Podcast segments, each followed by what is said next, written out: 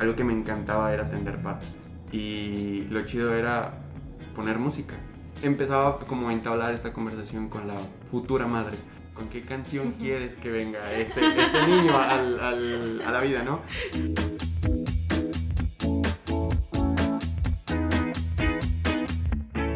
¿Saben qué pasa cuando dos mejores amigas envían audios de más de 20 minutos por absolutamente cualquier tema? Este podcast. Hola, bienvenidos a otro episodio más de este podcast. Entre morras, yo soy Clafus Martínez y del otro lado me acompaña. Hola, yo soy Viri Huerta y hoy estamos muy muy emocionadas porque les tenemos una sorpresa a todos. Nuestro primer invitado en el podcast. Por favor. Hola, soy preséntate. Miguel Rendón. Es un gusto estar ahorita con ustedes, chicas. Eh, felicidades por lo que han estado haciendo. Es increíble ese Gracias. proyecto. ¿Cómo están? Muy bien, muy emocionadas. Es nuestro primer invitado Qué y honor. nuestra primera grabación presencial. Qué honor Así estar aquí. es. También recordarles que Miguel tiene un podcast que se llama La Piña. Lo pueden encontrar en Spotify o en sus redes sociales que lo vamos a dejar en nuestro Instagram. Para presentarles a nuestro nuevo invitado, les quiero contar que estuve con él en la prepa. Somos amiguitos de la prepa. Gran época. Sí. Ahorita andábamos recordando bellos momentos de ahí. Y pues él decidió estudiar medicina. Y nos gustaría que nos contaras un poquito sobre cómo es, porque realmente nuestra carrera y la tuya no tienen nada que ver. Entonces creo que lo que podríamos saber de tu carrera lo hemos visto nada más en películas, series. Fíjate que creo que algo bien interesante de esto que acabas de decir es que no tiene nada que ver. No sé, por ahí me gustaría irme. El hecho de los estereotipos. La, la gente muchas veces piensa que el hecho de estudiar una carrera te deslinda de, to- de saber todo lo demás. Cuando justamente lo que enriquece la, no sé, la comunicación interpersonal es saber de muchos temas. Y claro que tienen que ver, creo que si en algún punto a ti te interesa, tienes un consultorio, tienes una farmacia, tienes un hospital, clín- lo que quieras, tienes que llegar por medio de medios, Bueno, eso sí. ¿no? Sí, Eh, creo que, no, digo, me fui por un, como, un punto que igual íbamos a tratar un poquito después, pero estudié medicina, yo creo que viendo a mi abuelito, mi tito es médico, y algo que siempre me gustaba ver de él era que le regalaban fruta. Entonces, a esto caí en cuenta hace un poquito de tiempo nada más, llegando en el hospital, pero fue bien padre. Porque dije, ok, realmente la primera acerca- el primer acercamiento que tuve con esto no fue como que veía, nunca he visto series de, de medicina, Ah. eh, pero siempre veía como este agradecimiento de los pacientes con él y le regalaban fruta. Yo decía, quiero fruta. Qué padre que la gente le regale fruta, Voy a estudiar palitos. para que me den fruta. Entonces, digo, esto lo, lo aterricé hace poco, pero creo que lo que me inclinó fue justo verlo a él, ¿no? Esa fue como mi primera, mi primer acercamiento, mi inspiración para acercarme a ese mundo. Salgo de, de prepa, compartí prepa con, con Viri, y durante el siguiente año fue un camino medio complicado, yo no quería estudiar aquí en Michoacán, me quería ir a la militar, ¿por qué? La verdad, Mm, Hasta la fecha creo que fue un impulso de, de hacerlo con un amigo, de que me dijo, oye, vamos a la militar. Y yo, ah, sí, sí, vamos a la militar. Suena padre. Son esas decisiones que creo que cuando tenemos, ese- o cuando tenemos cualquier edad, tomamos a- muy a la ligera y no pensamos a largo plazo. Entonces, cuando tomo esta decisión, no me preparo lo suficiente, recibo el rechazo de la, de, de la um, universidad y me quedo ese año sin estudiar. Ujú. Hasta esta fecha yo había tenido como una vida escolar bastante suave, leve, nunca me había llevado extras, nunca había sufrido por nada. El hecho de, de ese golpe de realidad, de que no todo lo que quieres lo puedes, fue como, ala, wow, Sí. está medio intenso. Y, y ya, al año siguiente me preparé otra vez para volver a intentarlo Ahí mismo en la militar. en la militar y también en la michoacana. Dije, ok, si no vuelve a pasar, ahí ya empezaba a contemplar el fracaso, Mm, pero no como algo malo. Ya después, conforme van pasando los años, dices, tengo que contemplarlo para no caer en este Sí. ciclo optimista de, de siempre va, se Y ver a poder otras hacer. posibilidades, pues no Exactamente. cerrarte. Exactamente. Y hice el examen en la en la militar, hice el examen en la Michoacana. El examen de la Michoacana fue papísima porque creo que con los dos años que llevaba estudiando, entre comillas, para el otro examen que para mí era más importante, pesado, como lo queramos ver, pues el, el de aquí de Michoacán se hizo mucho más sencillo. Me avisan que quedo acá, en la Michoacana, pero me vuelven a rechazar en la militar. Mm. Doble golpe. Empiezo a estudiar aquí y como que, ¿qué fue? Creo que en enero del, del primer año, 2014, 2015, ya era 2015 en enero, les digo a mis papás, ¿sabes qué? Ya no lo quiero intentar en la militar. Pero, última oportunidad, me voy a ir, me quiero ir a la naval. Como que e- este rollo de aferrarte a, Sí. pero ni siquiera saber por qué. Ese es el problema. Sí, y es que luego estábamos comentando justo con ella el otro día que está muy raro cómo te hacen tomar esa decisión tan importante a tan joven. Tan joven. ajá. Porque, pues, ¿qué tienes todavía? 18 Siete, años, 17, 17, y ya tienes que 18. tomar la decisión de lo que vas a hacer el resto de tu Y vida. aparte te lo ponen de una manera así de que elige muy bien, porque es lo que te vas a dedicar toda la vida. Y es como, pero ni siquiera sé qué hacer, porque también al estar un poco limitados en la casa, no sé si haya sido tu caso, pero muchas veces eh, los papás es de que no, estudia algo que te deje dinero, algo Sí. que te dé seguridad. Entonces, o algo que se dedica a la misma familia, ¿no? Si tienen una constructora, es como, pues sé ingeniero, ingeniero. porque ya la tienes aquí fácil. Sí, todas mis primas son psicólogas y es como de que todas me dicen, ¿y no te quieres dedicar a psicología? Y yo, "Mm, no. No. Pero es que tus primas igual ponen un consultorio Sí. todas juntas y yo, no, no quiero. Y te limitan y después es como de, pero elige muy bien tu carrera. Ajá. Y entonces uno está presionado, está tonto, entonces Y, pues y no qué sabe. envidia, la verdad, las personas que pueden tomar esa decisión y, y sí lo hacen, ¿no? Yo veía a mis compañeros y decía, wow, qué chido por ti.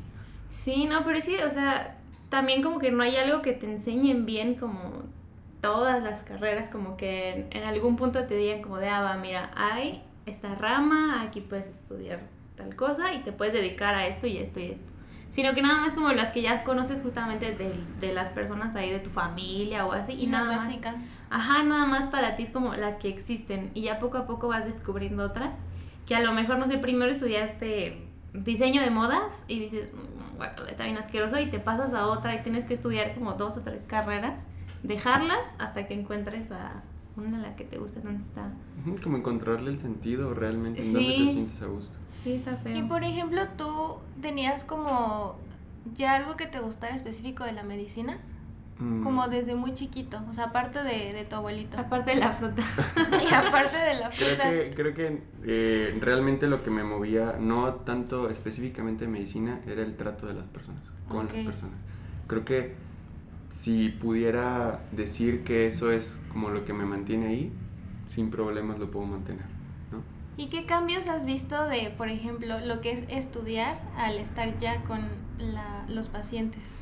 Muchísimo. He mencionado eh, con, en diversas pláticas con amigos que, haz de cuenta, son cinco años aquí en Michoacán, son cinco años dentro de la escuela, uno te mandan a hospital y otro Ujú. estás en comunidad, en el servicio, que es en donde actualmente estoy. Fui hasta cierto punto muy mal estudiante, tuve muchos proyectos alternos en esta búsqueda como de, ok, sí me gusta medicina, pero también me gustan otras cosas, ¿no? Eh, Pero no solo quiero ser médico, quiero ser Sí. otras cosas. Sí. Ajá. Entonces, el, el hecho de qué cambios son, qué cambios hay una vez que ya te- que estás frente a frente con un paciente es, surgió ese interés genuino de aprender y surgió como esas ganas de, ok, no sé, pero quiero saber. Mm. Y an- antes en la escuela para mí era como, ah, ¿por qué estamos viendo esto? Esto ni siquiera le encuentro una aplicación, etcétera, etcétera. Eso creo que es la diferencia, por lo menos en mí, que sí me ayudó mucho. Y no sé, ¿te ha tocado algo que digas, wow, o sea, qué La muerte. cosa? ¿Sí? la muerte de las personas, cómo la gente vive la muerte. Eh, en este año de internado, justamente mi primera rotación es sobre me- este, en medicina interna, eh, donde llegan pacientes mayores. Entonces, eh, lamentablemente muchos llegan complicados y se espera que mueran, ¿no? Tienen muy mal pronóstico de vida. Entonces, la primera, creo que la experiencia que más me marcó en ese momento fue dar la noticia a una familia de que su familiar estaba, acababa de partir, acaba de morir. Nadie te enseña eso. Sí. Tú no tienes las herramientas para, para dar una noticia así de fuerte. Lamentablemente las personas ven la muerte como el fracaso de la vida y no, no aceptan. Sí, Eso es lo que me conflictuaba mucho. Ya después de que pasó ese momento me puse a pensar y reflexionar sobre, sobre la situación y decía, qué feo que las personas no tengamos esta cultura de preguntarnos acerca de algo que sabemos que sí va a pasar. Sí, claro. ¿no? Sí. Entonces, eh, el hecho de dar una noticia a, a una familia y que esa noticia, y sí, que esa noticia haga que la familia tiemble, que la familia más allá de aceptar el proceso natural de la vida, se derrumbe por no haber aprovechado en vida a quienes tenían, me destruyó por completo. Y desde ahí yo creo que cambió mucho la perspectiva de mi vida. Ok. De, ¿sabes qué? Aprovecha y aprovecha cada momento porque en serio sí puede pasar algo muy feo que te va a quitar a las personas que tienes alrededor.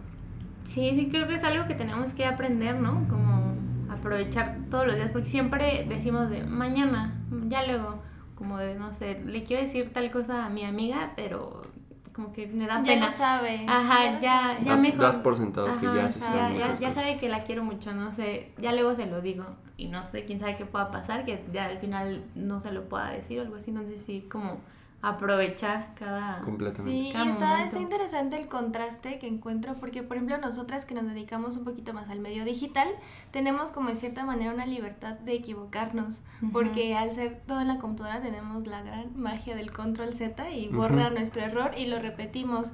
Obviamente hay una responsabilidad con los clientes o con quien estamos trabajando, porque sobre todo a veces llevamos la marca de de sus negocios, que es algo a lo que le tienen mucho apego y, y están invirtiendo todo su tiempo y dinero, ¿no? Entonces sí es como no hay que equivocarnos, pero si pasa algo creo que lo podemos corregir enseguida y creo que en la medicina no se puede... Tienes tener- menos margen de error. Ujú. Sí, claro.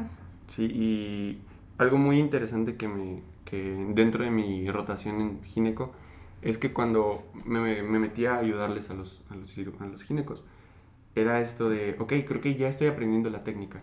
Y un día muy ingenuamente le dije a uno, Doc, eh, ¿qué pasaría si me dejas hacer una? Dijo, mira, tú cuando te metes a operar, no es porque sabes la técnica, es porque sabes arreglar si se complica algo. Ujú. Eso es realmente saber operar. Sí. No es saber la técnica. La técnica la puedes ver con años y años y años y cualquier persona puede venir a hacerla.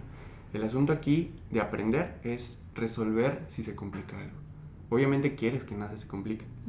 Sin embargo, es esa experiencia la que te dice, ok, creo que esto puede ponerse feo, podemos resolverlo así. Y aprender a trabajar en equipo. Ok, también te quería preguntar, yo he visto mucho que los doctores tienen como pues mucha responsabilidad tanto en la familia y en la sociedad en general, entonces esto los lleva a veces hasta suicidarse, o sea, tienen tanta responsabilidad y en su mente a veces no lo llegan a, a controlar, porque también no sé si en la escuela les hablan un poco de esto o no. Sí, por supuesto. Sobre todo, creo que el, el problema de justo lo que estás mencionando es que cargan, cargamos con, esa, con ese título moral de la sociedad como si nosotros tuviéramos que resolver todos los problemas. Algo también que he mencionado con muchos amigos. ¿Crees que tú, por ser médico, vas a saber sobre psicología, vas a saber sobre nutrición, vas a saber sobre cualquier otra Todo. cosa? Y el problema de muchos es no aprender a hacer eso, a trabajar en equipo y querer acaparar todo. Y por tomar, no sé, un diplomado en nutrición, dan las recomendaciones y dan los valores nutricionales que debe este, ingerir un paciente, cuando no. Hay una persona que estudió cuatro años en nutrición para poder hacer eso. Sí, claro. Tú con tu diplomado, ok, pero hay algo bien padre que es, ponle tú que como médico seas la cabeza del, del equipo, ¿no? Ese diplomado no te va a servir para tú ponerle el- la dieta al paciente por completo, pero te va a ayudar para que puedas entablar la conversación dentro de los, dentro de los conceptos indicados Sí, claro. con la nutrióloga, con el nutriólogo, para que ellos hagan su chamba. Ahí está el rollo. Y creo que te meten mucha idea de que tienes que lograr un buen y que tienes que, saliendo de la escuela, te tienes que dedicar a la, a la especialidad. Tienes un camino, tienes un camino, siempre es eso. Y esa es la responsabilidad que creo que debería de dejar de verse dentro del ámbito de medicina. ¿Y no te ha pasado como de que tu familia recae mucho en ti, como que ya eres el médico y no sé, que se enferme alguien de tu familia y todos de que, que él diga qué hacer, a dónde lo llevamos, qué, qué Pasa se algo, hace, qué tratamiento. pasa algo bien curioso. Mencionaba al principio, mi abuelito afortunadamente sigue vivo y toda esa chamba se le cae, le A cae a él. Sí. Pero vete preparando. Pero entonces, a, a lo que voy es, sí, tienes que ir agarrando esas herramientas para también ayudar a tu familia. Sí, claro. Ujú. A final de cuentas, ellos son los que te han apoyado para aprender cosas. Es prudente regresarles algo. Sí, pues sí, claro.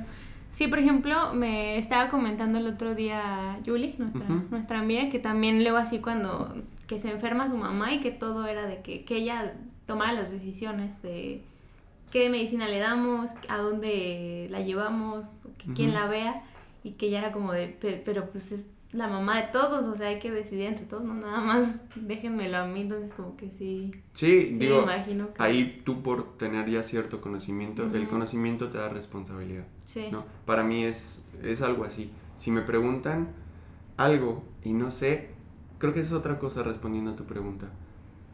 Aprender a decir que no sabes. Mm, Sí, claro. Lidiar con el ego de que no sabes y dárselo a alguien que sí sabe es lo mejor. El no hacer daño.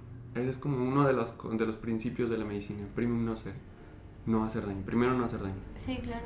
Sí, algo similar pasa también en nuestro ambiente porque también, no sé, nos llegan a preguntar un logo, pero quieren algo muy, muy, muy, muy profesional, que a lo mejor conocemos la base del diseño, pero como tal no somos diseñadoras Ah, gráficas. sí. Estudiamos eh, las bases, podemos hacerlo, conocemos las herramientas, pero hay ciertas cosas que los que estudiaron cuatro años de diseño saben más que nosotros, obviamente. Entonces sí es como decirle, sabes que sí te lo puedo hacer, pero mejor te recomiendo a esa persona. Que Ajá, sé que tiene cual, tanto. Sí, sí, y sí. sí es como justo porque a lo mejor es alguien que va, si ya va a invertir dinero en hacer su logo, en registrarlo, pues alguien profesional, la verdad.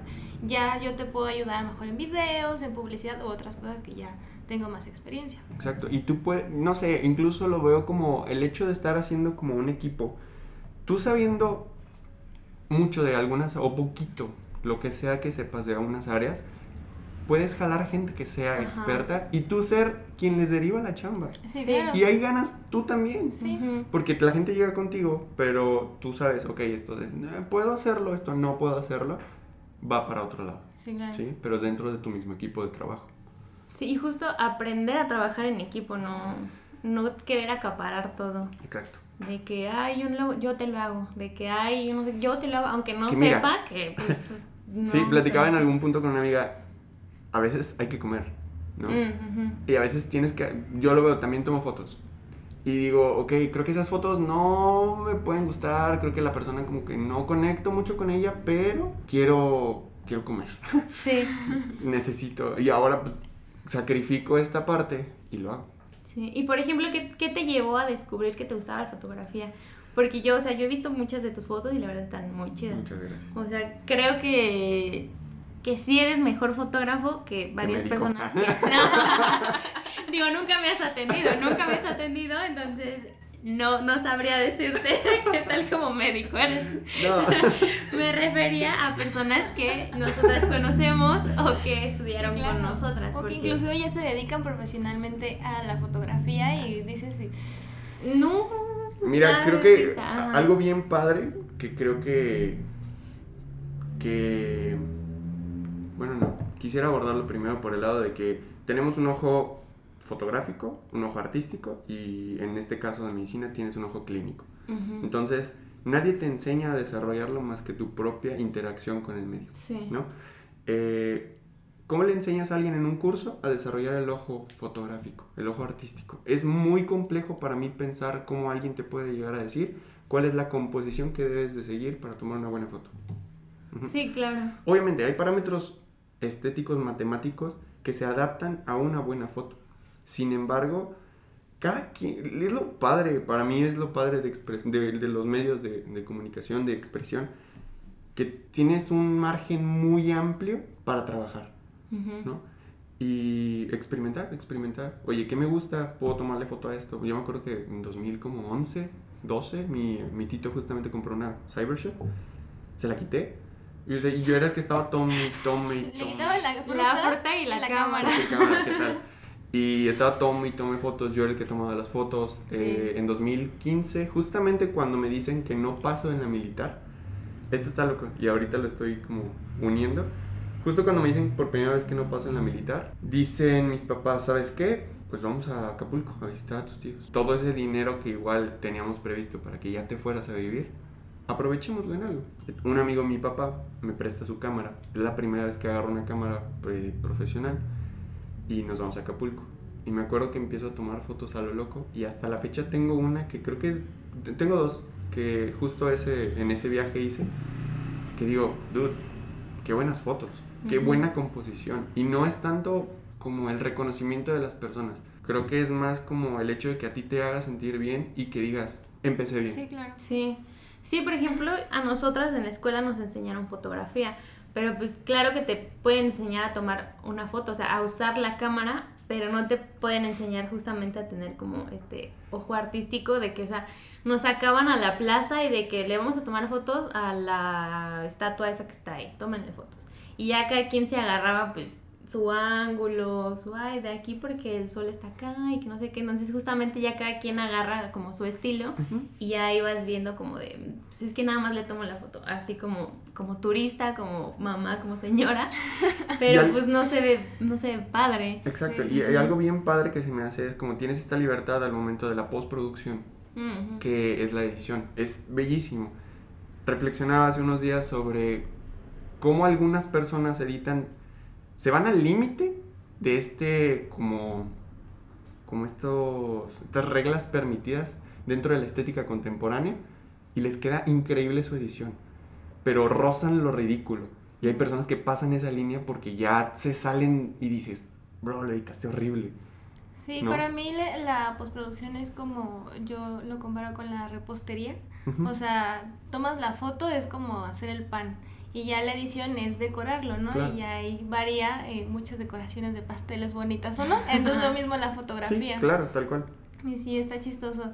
Y también, por ejemplo, te quería preguntar ahora que nos platicas todo esto de la fotografía. ¿Alguna vez consideraste ya dejar la medicina y dedicarte De al hecho, medio artístico? tengo ahorita eh, varios como episodios de crisis por eso mismo. Porque no solo... Ay, aquí... lugar tranquilo, estás en un lugar tranquilo. No. Este es un lugar seguro, no, te va a pasar nada. Vamos a hablar de lo que tú quieras. No, pero justo en, en tercero de, de uni, es lo que les digo, tuve este rollo de, de que soy bueno, o creo que considero que soy bueno para muchas cosas. ¿Por qué estoy estudiando medicina? ¿Y por qué me tengo que aferrar a solo ser de medicina, no? Cuando puedes ser bueno en algo y también puedes ser bueno en otra cosa. No claro. tiene, posiblemente a los ojos de todos y a incluso hasta los tuyos no tienen una relación. Lo padre y lo bonito es que convergen en ti. Estudias medicina, pero también te gusta la foto. Hace como dos semanas encontré fotos de un, de un cirujano, un urólogo. Y yo dije, bro, eh, qué bonitas fotos. Porque es dentro del quirófano, están haciendo un implante de un testículo. Yo dije, me voló la cabeza. Y dije, wow, puedo, puedo irme por ese camino. Mm, Total, no, no lo haría, pero, este, pero sí he pensado muchas veces en, en ese rollo. Y también personas del mismo medio, que esto es lo que creo que más me calaba. Oye, ¿por qué sigues aquí? Si, si tú eres muy bueno en otra cosa. Eso es un golpe como para el ego y también sientes muy feo el hecho de que tus mismos eh, compañeros te digan. Porque, ok, me estás demeritando completamente lo que estoy haciendo, ¿no? Justo eso te iba a preguntar, que porque, o sea, está como el estereotipo, llegando pues a los estereotipos, que, que pues el médico es serio, se dedica nada más a eso. ¿Has tenido como compañeros que te critican en algún modo de que es que, o sea, tómate en serio tu carrera, deja de estar ahí con tus fotitos? o- o Lamentablemente no nunca, podcast. nunca me lo dijeron directamente. Supongo que más de alguna persona habrá hecho algún comentario al respecto. Te digo, en, en tercero empecé a vender donas, fue un, un hit Sí, completo en, todo, en toda medicina, en odonto, en leyes, en CU. Pues en general se hicieron muy famosas porque o sea, Sí. yo no estudiaba ahí y yo las conocí. Exa- ujú, Exacto. Ay, Y, sí, muy, muy y- famosas. y no sé, creo que más de alguna persona sí se preguntó como, ¿qué haces aquí? ¿Por qué? Eh, Y no sé, quisiera entender a veces muchas de como su camino para llegar a ese cuestionamiento, ¿no? Como ojalá también tuvieras la oportunidad de hacer más cosas para saber que no solo eres bueno en esto Ajá. y que no tienes que dejar de lado. En algún punto tienes que estar brincándole alguna que te deje más en ese momento, pero tienes que estar nutriendo muchas partes de tu vida. No solamente eres tu carrera, no solamente Sí, eres, exacto. no sé, tu relación, tus proyectos. Eres una persona que se compone de muchas cosas, de muchas esferas, Sí, claro. y tienes que estar nutriendo todo eso. Y aparte que las puedes combinar, o sea, imagino que hay ciertas cuestiones que has aprendido por la fotografía que puedes aplicar, no sé, en, en las cuestiones de medicina y viceversa, o sea, y está padre, por ejemplo, nosotras, luego también nos encasillan mucho de que es que en qué vas a trabajar en. Cinepolis o en Pixar, ¿no? Que también son sueños muy lejanos, pero son como lo que nos encasillan, sobre todo nuestros papás. Entonces, este, yo le platicaba, o sea, la diferencia de cuando yo entré, me decían, es que, o sea, ¿a qué te vas a dedicar? Y ahora pues ya han visto que he estado en muchísimos lugares, incluso he trabajado con una arquitecta, ahorita estoy en un medio de, de comunicación de noticias, entonces está padre. Por ejemplo, eh, me tocó ver un fotógrafo de Italia que lamentablemente le dio COVID. Pero este era muy importante ya en, en su medio en Italia y empezó, a pesar de tener la enfermedad, a tomar fotografías en el hospital en Italia. Ya ves que al inicio de la Sí, pandemia esa serie le- creo que sí la vi. Wow. Sí, y exacto, y está padrísimo como la gente a veces no se da cuenta de eso, ¿no? De que puedes combinar las cosas, que le ayudan ahora. Él ya no tiene COVID, pero sigue en, en los hospitales tomando fotos a los doctores y está padrísimo porque si no, no tendríamos fotos tan buenas de, de ahorita de la pandemia. Igual, por ejemplo, eh, no sé, creo que también nosotros podíamos trabajar en un hospital. A final de cuentas, un hospital llegas y hay información. Mantén tu distancia, lávate Ujú. las manos. Y todos esos carteles, todos esos anuncios los hacemos nosotras o, o el, el medio, ¿no? En el que estudiamos. Que Entonces está padrísimo. Que creo que es, es también el rollo de que no quieras ver o, o que te encierres a que tu chamba es la chamba, Sí, claro. ¿no? Y, y no y dejes, o más bien, hagas a un lado todo lo que implica que haya un espacio y todo lo que implica que mucha gente tiene que trabajar en ese espacio. El arquitecto, el ingeniero, los albañiles, los diseñadores de sí. interiores, los de los que hacen diseño gráfico, todos, o sea, es muchísimas personas para atender. Y todos necesitamos de todos, entonces sí está padre. Sí, y nunca te, te preguntaste tú mismo de que familiares o gente cercana de que, ok, vas a estudiar medicina, pero como que, ¿qué pasa después? O sea, te vas a trabajar a un hospital muy chido, te vas a ir a unas similares o, o que, o sea, como que nunca te llegaron a, a decir como de, Mira, afortunadamente en mi familia he tenido un apoyo increíble y mis papás siempre, digo, son como... Mi núcleo familiar agradezco mucho que haya sido así de fuerte porque nunca me cuestionaron para mal. Siempre me hacían estas preguntas, pero era como para ayudarme a darle una dirección a todo. Ujú. Ok, estás vendiendo donas, te está yendo muy chido, ahorra. Necesitas eh, tomar fotos, toma fotos. Pero también ponle atención a la escuela. También claro. Ujú. tienes que aprender a ver a largo plazo. Hay, alguna, hay una cita que, que me agrada mucho que la inteligencia es inversamente proporcional al plazo de tus ideas. Entonces, ahora que lo veo, rífatela, rífatela y, y ponle mucha atención a esto porque si lo haces bien, eventualmente te va a servir para ayudar a más personas, obtener sustento económico, etcétera, etcétera, etcétera. El, el hecho en donde acabes no determina quién eres. Si trabajas en unas similares para que ahí conozcas a alguien que va a ser el puente para un contacto en una clínica, adelante. El problema también es que aumentan las plazas para la educación, pero no aumentan las plazas para el, el- Sí. el área laboral. Y ves a muchos médicos generales, ves a muchos especialistas, a subespecialistas que se han partido el lomo durante mucho tiempo y no tienen una oportunidad de trabajo. No tienen una oportunidad más que trabajar en medio privado, que la gente lo ve muy mal. eh, o no muy mal, sino muy caro. Y es muy complejo llegar ahí. ¿no? Sí, y creo que es importante, ¿no? Tener como ese apoyo de tu familia. Porque como ya, ya comentábamos, o sea, cuando te toca escoger esta decisión tan importante en tu vida, pues obviamente queremos que nuestra familia nos esté apoyando y nos esté nutriendo de buenas ideas, de, ok, puedes hacer tal cosa, si quieres dedi- dedicarte a eso, pues va, te apoyamos, no sé qué, en vez de que te pues estén cortando ahí tus alas y, y, te digan, no, no puedes estudiar eso porque no te va a dejar dinero, mejor estudia otra cosa, no te puedes dedicar a las artes, mejor vete a abogado porque... Sí, de pues, repente mi mamá sí me decía, oye, mm, aguas. Siempre creo que necesitamos esas personas, no, que, necesitamos esas personas que vean también lo malo. Que sean realistas y aunque te duela te digan la verdad no lo que tú quieres escuchar, no el apapacho, y que venga de tu mamá, es como, ok, la persona, mi centro, mi, mi tope, me está diciendo que no. Y ahí también entra como tu parte de, bueno, tengo que poner un poco de atención. No es como mi rebeldía la que va a hacer eh, que no preste atención a estos detalles. Si alguien me lo está diciendo, si alguien así me lo está diciendo, obviamente no lo hace para frenarme. Sí.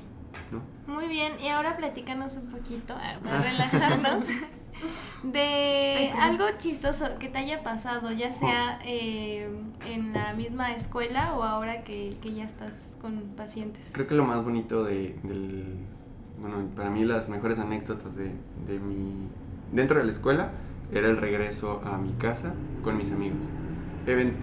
digo que cualquier cosa que hagamos, lo que hace eso es las personas que están ahí. Entonces, eh, siempre el hecho de entre clases salirnos a comer, salirnos a desayunar, las personas fantásticas que conoces, es lo que hace bonito el proceso. Eh, dentro del internado, algo que me encantaba era atender partos. Generalmente todos llegaban a las 4, 4 y media de la mañana, todos estábamos podridos y lo chido era poner música. Y le empezaba como a entablar esta conversación con la futura madre y le preguntaba, oye, ¿con qué canción quieres que venga este, este niño al, al, a la vida, no? Fue muy padre porque muchas veces me decían, como, ¿en, serio? ¿En serio me estás preguntando esto cuando me estoy muriendo de dolor? Y yo, bueno, pongamos, no sé, una cumbia. Bad Bunny. Pongamos un reggaetón, un perreíto. Reggaetón viejito para que Puro bellaqueo, puro bellaqueo. No, y Va a salir perreando tu hijo. Y, ya era muy, muy lindo esto. También entrar a quirófano en, algunos turnos era muy divertido porque me llevaba muy bien con los anestesiólogos. Los anestesiólogos marcan como el ritmo de, la, de, la, música dentro de esto. Y en general creo que el ambiente laboral hace lo más, lo mejor dentro de todo. Sí, claro. No puedo como pensar ahorita en una anécdota así como muy chistosa, pero sin duda era de lo más divertido hacer. Sí, también por ahí mi mamá me platicó justo cuando yo iba a nacer, eh, el hospital donde ya habían acordado la cita estaba cerrado justo cuando yo quise nacer, a las 3 de la mañana, entonces tuvieron que ir a otro, yo ya estaba casi casi naciendo en el coche y mi papá le dice, hay que poner música para relajarnos y mi mamá pues le mentó a la madre. Claramente, claramente. algo así pues Sí, y, y que creo que muchas veces si alguien ha tenido como esa oportunidad de entrar a quirófano a ser operado o a operar, coincide en esto de, ah, me pusieron tal canción. Sí, justamente mm. yo cuando estaba chiquita me quitaron las anginas, las amígdalas, y yo tenía 10 años, estaba chiquita, pero sí las enfermeras súper amables conmigo, ¿de qué te ponemos? ¿Qué canción? Y yo, no, pues la que sea, ay, vamos a hacerte unas trencitas y no sé qué, y a ver, cuéntanos, ¿tienes mascotas? Y sí, súper amable, y la neta yo, o sea, me sentí súper relajada, me anestesiaron y me... Mira, e, el hecho es como, estar en un hospital no es nada grato casi para nadie. Sí piensas en hospital, piensas en tragedia. Sí, claro.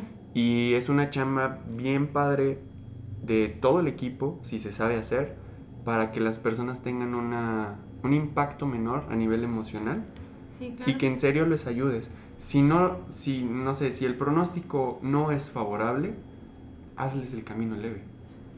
Sí, justamente eso yo, de, mi recuerdo de, de esa operación es súper tranquilo y me da gusto y lo platico porque aparte pues justo esta operación es que tienes que comer helado, nieve de limón, entonces eso me gusta muchísimo. Y también este... Hubo un tiempo que mi papá estuvo internado casi como tres meses en el hospital y también, o sea, las enfermeras ya me conocían porque yo estaba, me ayudaban con mis tareas, o sea, esas son cosas bien bonitas que, que, yo no recuerdo un hospital mal. Quizá el, el hecho de que tengamos estas historias son casos aislados Sí, claro. Obviamente hay personas que sí se la pasan muy mal. Eh, el rollo de, la atención, que en este caso son los clientes, los pacientes, es que la gente a veces no tiene las herramientas. O tú no tienes el mejor día, lamentablemente llegas a desquitarlo con otra persona. Sí, Ese es el sí, está muy feo y también luego a mí me ha pasado más como con las que están, o sea, no enfermeras ni así, sino las que están como de administración. Mm, sí, Me ha tocado como las asistentes o de trabajo social. Ajá, la de, tra- la de trabajo social. Porque no entiendo, porque, o sea, va, ok, a lo mejor no has tenido el mejor día de tu vida, te está yendo mal o algo así, pero siento que sí es muy importante en, en ese, pues, trabajo la atención al cliente, porque Por justamente no es como algo grato de, "Mm, déjame, voy a hacer un análisis a ver si tengo tal enfermedad, y todavía que te traten mal o así, entonces es como muy feo Mira, porque... A mí, por ejemplo, hace poquito me, me fui a hacer una... a que me sacaran sangre para ver si estaba mal de la tiroides. Entonces, pues sí me trataban así como de que en la ventanilla de allá, no sé qué, yo, pero es que en dónde tengo que ir. Que allá, quién sabe qué, yo como, Mm. tranquilízate. Entonces yo ahí esperando como, no manches, estar enferma de la tiroides, ¿qué pasaría? Así yo toda intensa por eso. Y todavía que me gritan y de que vete para allá y que no me explican bien qué onda, porque pues es como que vaya al hospital todos los días, no sé en dónde está tal lugar en el que tenga que ir a recoger el análisis o al que tenga que ir por el medicamento, no sé. Entonces creo que sí es muy importante hacerles como más amena esa Nadie va al experiencia. hospital por gusto. Exacto, entonces como Los doctores. a- a- ayudar al, al- al paciente a que se relaje un poquito y que no esté tan tenso por lo que va a pasarle a él o al familiar o algo así. Justamente nadie va por gusto. Exactamente. Sí, y no sé, o sea, ¿te ha tocado como algo así mal con, con algún paciente de que, no sé, justamente haya fallecido su pariente o algo así y se quieran desquitar como contigo o que te culpen o en general Mm. al médico como de que es que no, no lo atendió bien o una cosa Sí, así? pero es este rollo de no querer ver lo que has estado haciendo durante toda tu vida y crees que por el hecho de llegar al hospital te vas a curar. Ah, sí, claro. Lamentablemente no se tiene esta cultura de prevención y en algún par de ocasiones llegaron pacientes muy complicados y, al- y los familiares se portaron muy groseros con todos, incluso diciendo que ahí los habíamos matado. ¿no? ¿Cuántas veces no, no, no has escuchado que la gente dice, es que llegué al hospital, estaba bien y ahí lo mataron? Ay, sí. O Cuando- como lo que está pasando ahorita de que le, le quieren sacar el Con líquido de las rodillas. Ajá, con, to- con todas estas cosas que lamentablemente, además de las enfermedades como tal con las que se tienen que lidiar en un hospital, lidias con lo que dice la comadre, la amiga, la prima, Ah, la sí. hermana, que no están dentro de ese ámbito. O el tómate un tecito de ruda allá. Ponte una pomadita bien buena que Mira, me recomendó que, mi que- comadre. que incluso ese es el problema. O, in- o hasta mismos médicos que no tienen esta cultura de la medicina basada en evidencia Mm. y lo hacen en- en- basada en experiencia. Ese es el principal problema. Que, que se enfrentan hasta los mismos médicos. Lo que decíamos hace rato, no hagas daño, si no sabes, Sí. derívalo a alguien más. El tema de la herbolaria es peligroso porque sí contiene pues, este, componentes activos y no lo puedes dosificar. Mm. Ese es el problema. Todo lo que viene con la homeopatía y todos sus derivados sí son completas patrañas. No te puedes confiar de eso. Sí. Sí, el otro día en un capítulo estábamos hablando de los chochitos y de todo eso. Hay gente que de Es verdad placebo. cree mucho. Sí, es lo que le decía de que yo, yo, yo, yo sentía que era justamente placebo. Sí, sí, sí. Sí, yo en... Es que yo estaba chiquita y me enfermaba muchísimo, muchísimo de la garganta. Entonces ya los doctores ya ni me atendían. O sea, pobrecita de mí. ya era de que cada fin de semana iba siempre al hospital y, y todo eso, ¿no? Entonces mi mamá desesperada pues recurrió a la, a la medicina de los ¿Alternativa? Sí, exacto. Y pues realmente no funcionó. ya hasta que me operaron ya fue la gran diferencia y ya ni siquiera me enfermo. Entonces, a veces creo que sí hay ciertos doctores, o sea, yo creo que no hubiera llegado a ese punto de eh, a- a acudir a ese tipo de medicina si desde antes los doctores hubieran, pues no sé, diagnosticado o algo. Pero mi mamá en la misma desesperación de que pues veía a su hija que siempre estaba Enferma. enferma, pues acudimos de eso. Y ya después conocimos un buen doctor. Sí.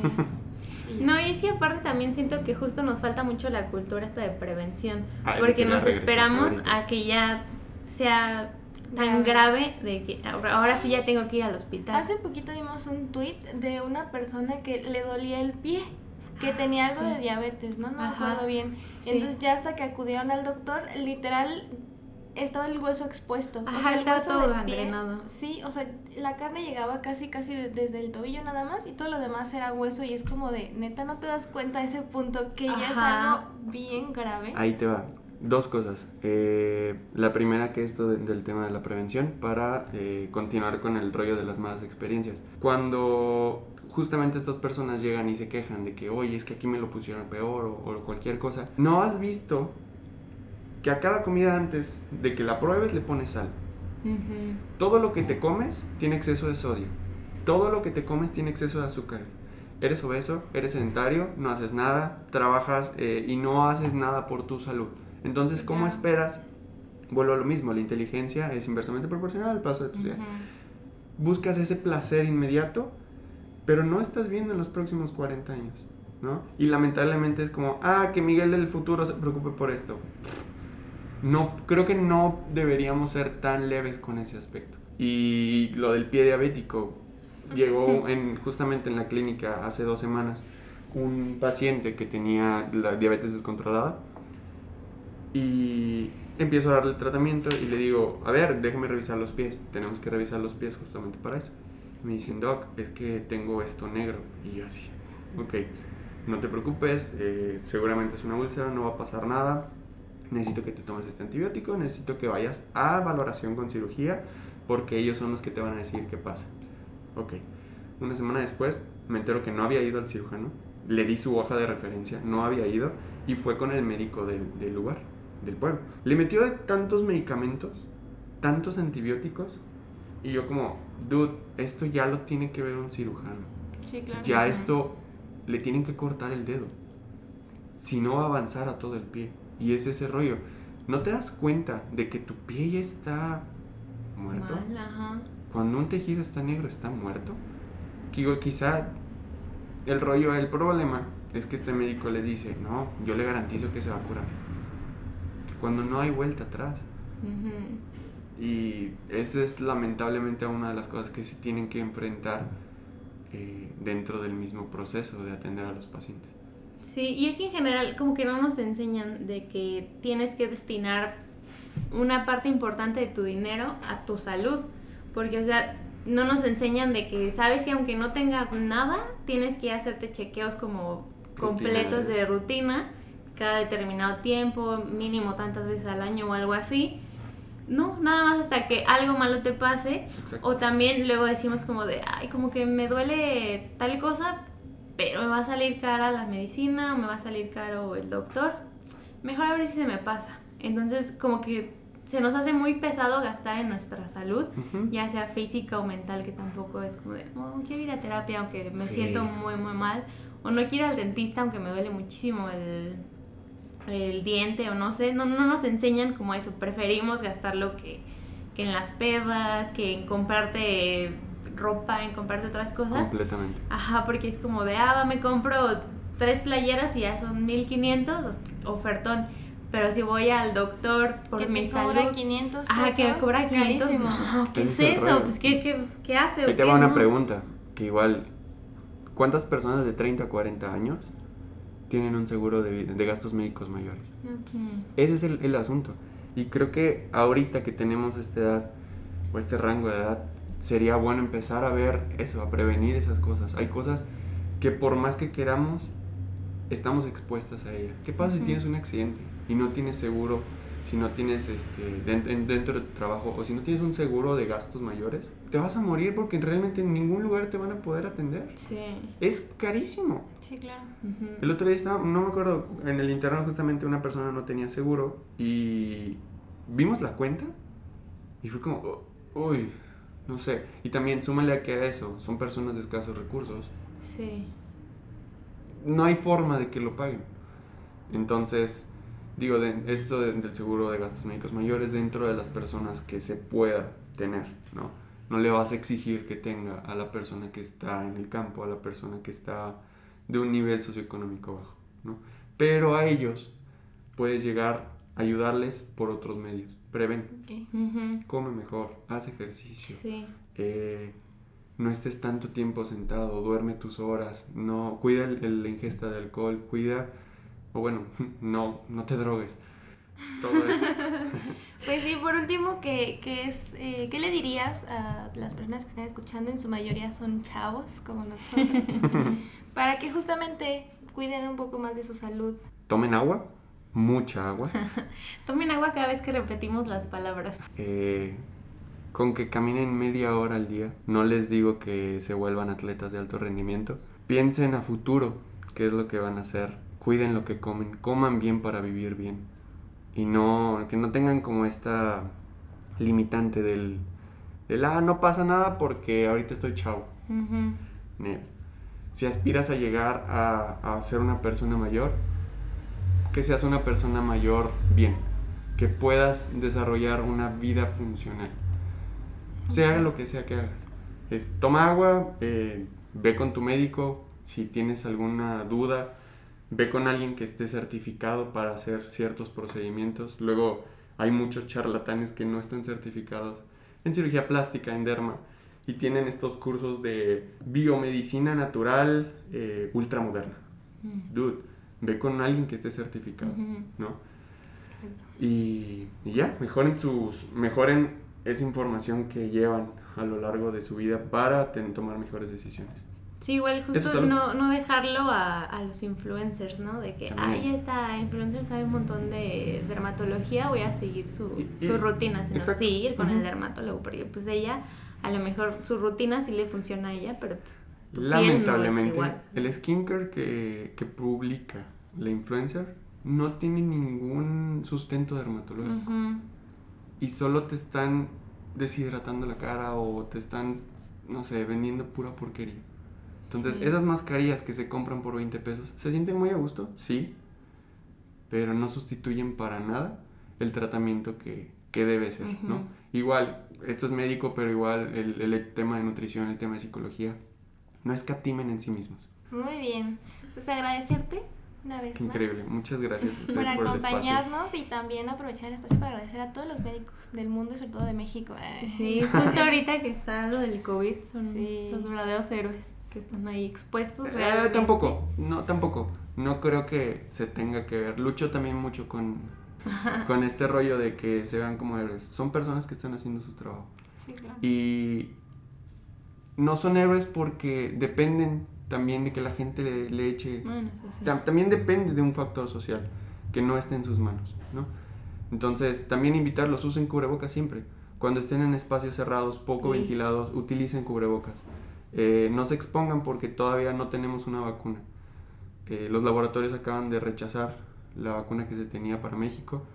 Eh, en estos días han estado como viendo todo el rollo de, de volverla, de volver a, a seguir con los estudios, pero hasta que no tengamos una vacuna la mayoría de las personas podemos bajar la guardia. Y es una chamba de todos. En los hospitales lamentablemente hay personas, hay, hay médicos y bueno, hay personas dentro del equipo del área de la salud que se están partiendo todo el día durante, están doblando turnos y tienen meses sin ver a su familia. Sí, sí, justo eso me, me Sigan refería como de que son los que pues están ahí. Y, y lamentablemente hay estos más- comentarios de, es que es tu trabajo y tú tienes Ah. que tener esa vocación. No, ok, yo lo elijo porque me gusta ayudar, pero también es tu responsabilidad por no Sí. Sí, sí, sí. Sí, como mencionaste ahorita, ¿no? Cuidarnos entre todos y, y tener prevención, entonces. Y también que la gente esté consciente que no son magos. O sea, no puedes llegar justo con tu pie muerto esperando a que te, te Tal. "Ah, Hace rato mencionabas ya, este rollo de que eso". n- tenemos como poco margen de error, ¿no? Pero somos humanos y cabe el riesgo humano, Sí, del error humano. Entonces, pues, Sí, no, no se esperen a que esté ya lo, lo más feo para acercarse a un, A un- a un médico, a algún... vayan con su médico de confianza, igual Ajá. también no, no so- todo se compone con medicamentos. Así es. Platiquen con quien más confianza tengan. Acaba de pasar el, el Día Mundial de la Prevención del Suicidio y es Ah, sí. importante eso, que, que platiquen con quien más confianza tengan. Siempre se puede obtener ayuda y, y hay personas especializadas que pueden sacar a- pueden sacarlos de, de este hoyo en el que quieren estar metidos. Ujú. Muy Y hay bien. personas que pueden entenderlos. Perfecto. Así es. Pues una vez más, Muchas ¿nos gracias recuerdas por- dónde te pueden encontrar en redes sociales? Sí, eh, estoy en Instagram como Miguel Ar, Miguel AR Tinoco. Ok. eh, y en Spotify como La Piña. Perfecto. Eh, ya en Facebook también como Miguel Rendón. Muy bien, les recomendamos que vayan a escuchar su podcast. Ahí próximamente estaremos nosotras. Porque Grandes nos episodios. invitó, Wow. Grandes nos invitó episodios. a la piña, entonces para que vayan a escucharlo también a él, a nosotras y a sus otros episodios. Muchas gracias a ustedes, chicas. En serio, admiro mucho que tengan este proyecto y que le estén metiendo tanta energía y todo. Realmente los, las admiro y espero que crezcan. Muchas Gracias, igualmente. Pues bueno, entonces nos escuchamos en otro episodio. Bye. Bye. Bye.